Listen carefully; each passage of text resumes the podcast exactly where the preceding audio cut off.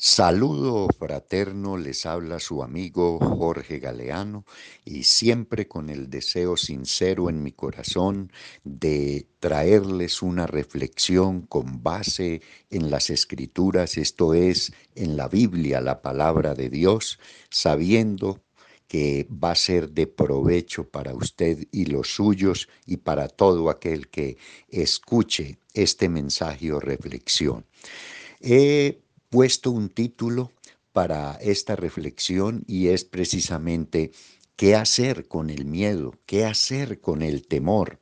Y la palabra del Señor en el capítulo 56 del libro de los Salmos nos dice a la letra, en el día que temo, yo en ti confío. Estas son las palabras del el segundo rey de Israel, el salmista David. Y yo creo que es muy alentador para nosotros un personaje, digamos, tan trascendente a la luz de las escrituras y también dentro de la historia del pueblo de Israel, decir que él tenía momentos, tenía días, tal vez temporadas, tiempos en que le asaltaba el miedo, le asaltaba el temor. Y estoy seguro de que todos los seres humanos, por una u otra razón, eh, experimentamos ese miedo, experimentamos ese amor, ese temor, pero ahí es donde surge como hemos titulado esta reflexión, ¿qué vamos a hacer con ese miedo? ¿Qué vamos a hacer con ese temor? Eh, en las escrituras, en el segundo libro de Crónicas, capítulo 20, encontramos un relato muy interesante, unos 850 años antes de Jesucristo, y vemos allí ese relato histórico y que quedó en las escrituras, por supuesto, con un propósito muy noble, muy especial, y es que aprendamos de ello.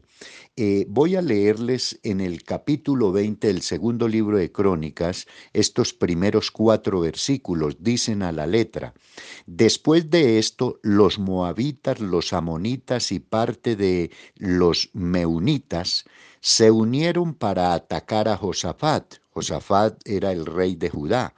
Ya estaba el reino de Israel dividido en lo que se denomina el reino del norte y el reino del sur, o Israel y Judá. Y sigue diciendo el versículo 2, los mensajeros de Josafat le dieron aviso diciéndole, un ejército muy numeroso viene a atacarte. Partió de Edón del otro lado del mar muerto y ya está muy cerca en la ciudad de Engadi.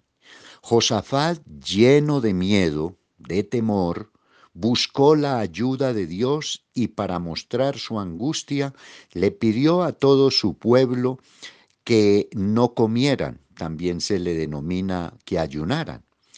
De todas las ciudades de Judá llegó gente a Jerusalén para pedir la ayuda de Dios.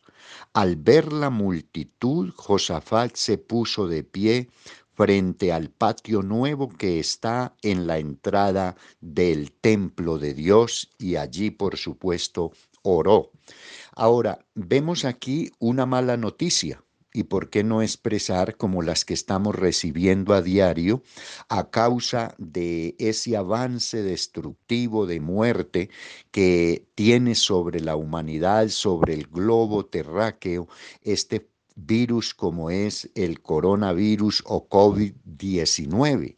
Sabemos que la avanzada de este virus está ocasionando mucho daño a la humanidad y a diario a través de los distintos medios de comunicación siempre recibimos noticias de más contagios, de, de más muertes y por ende por estar eh, experimentando el confinamiento en, nuestros, en nuestras casas, en nuestros hogares, eh, vemos también que todo está paralizado y por ende la economía va, como dice una canción argentina, cuesta abajo. Estamos en dificultades de carácter económico y que si esto no para, pues seguirá avanzando.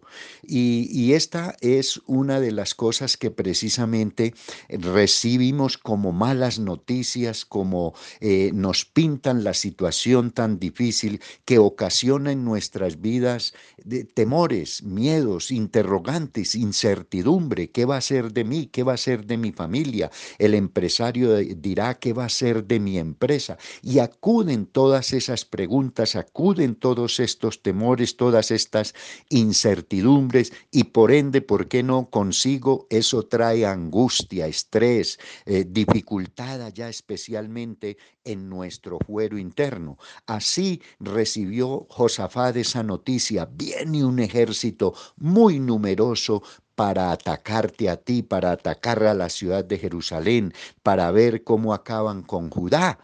Y entonces ahí viene ese interrogante, ¿qué hacer con el miedo? O mejor, particularicémoslo, ¿qué hizo Josafat con ese miedo?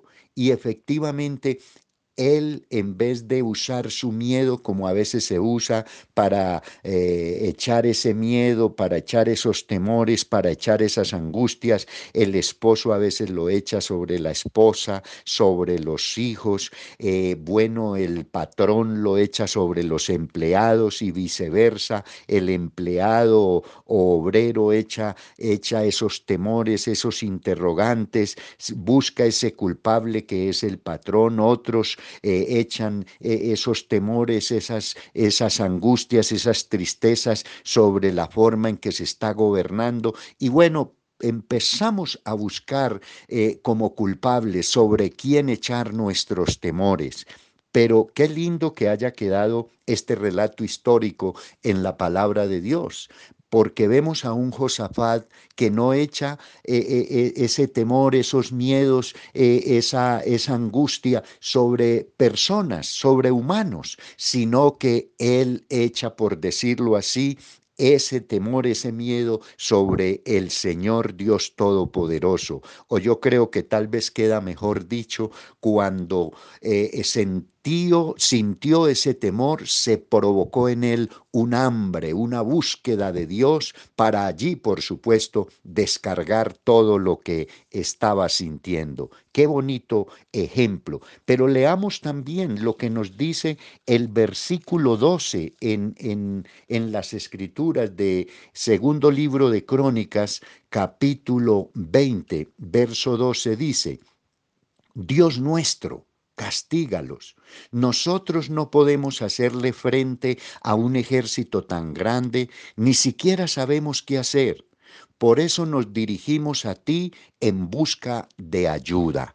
Yo creo que con estas expresiones en este verso 12 del pasaje del cual nos estamos ocupando, Josafat está mostrando su impotencia, humanamente su incapacidad de ir a enfrentar ese enemigo tan poderoso. Eran tres ejércitos de tres naciones diferentes que se habían confederado para venir con el pensamiento seguramente en sus mentes de acabar con Josafat y por ende con su nación Judá. Y, y, al ver nosotros eh, esto, me trae con cierta alegría lo que está provocando en muchos estadistas, en muchos líderes mundiales, este coronavirus. Han llegado a declarar que es están perdiendo o han perdido la batalla, la guerra contra este coronavirus. Pero también han dicho, solamente Dios o la ayuda de Dios nos puede librar de esta situación. Y yo creo que es una de las cosas que Dios ha permitido con ese propósito de que acudamos a Él, de que nos acerquemos a Él, como dice la Escritura, acercaos a mí y yo me acercaré a vosotros, porque este virus, por, por destructivo y porque más se le haya salido de las manos al ser humano, a Dios no lo cogió por sorpresa.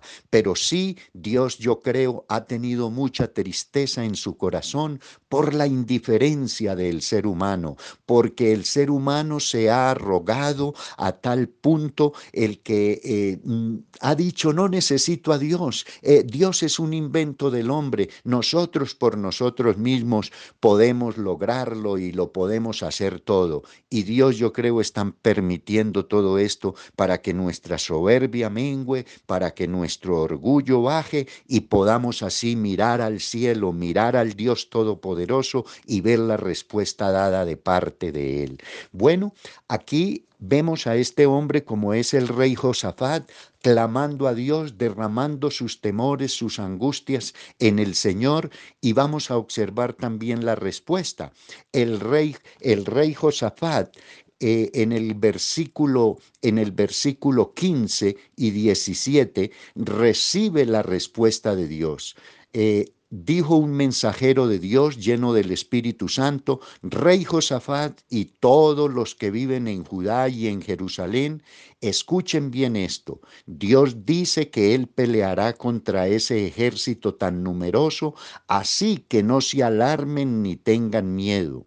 En el día de mañana ellos subirán por la cuesta de Cis, ustedes salgan a encontrarlos donde termina el río que está frente al desierto de Jeruel, pero no los ataquen, más bien quédense quietos allí y sean testigos de cómo Dios peleará contra ellos. Vemos que Dios no es indiferente, vemos que Dios escucha nuestro clamor, nuestra súplica, atiende a nuestros miedos, a nuestros temores y nos da respuesta. Aquí está precisamente el rey Josafat juntamente con su pueblo recibiendo la respuesta a su clamor al estar humillados delante de la presencia del Señor. Ahora, miremos la, lo que, la estrategia, por llamarlo así, que Dios le da a Josafat para que ejecute y pueda ver su gloria. Dice en el versículo 20,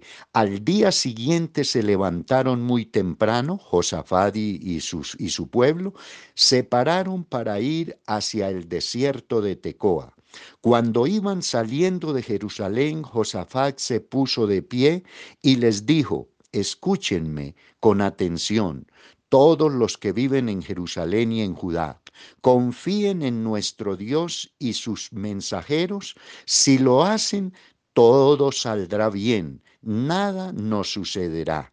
El versículo 22 o 21 dice, luego Josafat se puso de acuerdo con el pueblo y eligió a varios cantores para que marcharan al frente del ejército y fueran cantando y alabando a Dios con el himno que dice, Den gracias a Dios porque Él nunca deja de amarnos. Los cantores marcharon vestidos con sus trajes especiales y en cuanto empezaron a cantar, Dios confundió a los enemigos de Judá fue tal la confusión que los amonitas y los moabitas atacaron a los de Seir hasta que acabaron con todos. Luego los amonitas y los moabitas se pelearon entre ellos y acabaron matándose unos a otros. Así fue como cayeron derrotados los enemigos que venían a destruir a Josafat y a Judá.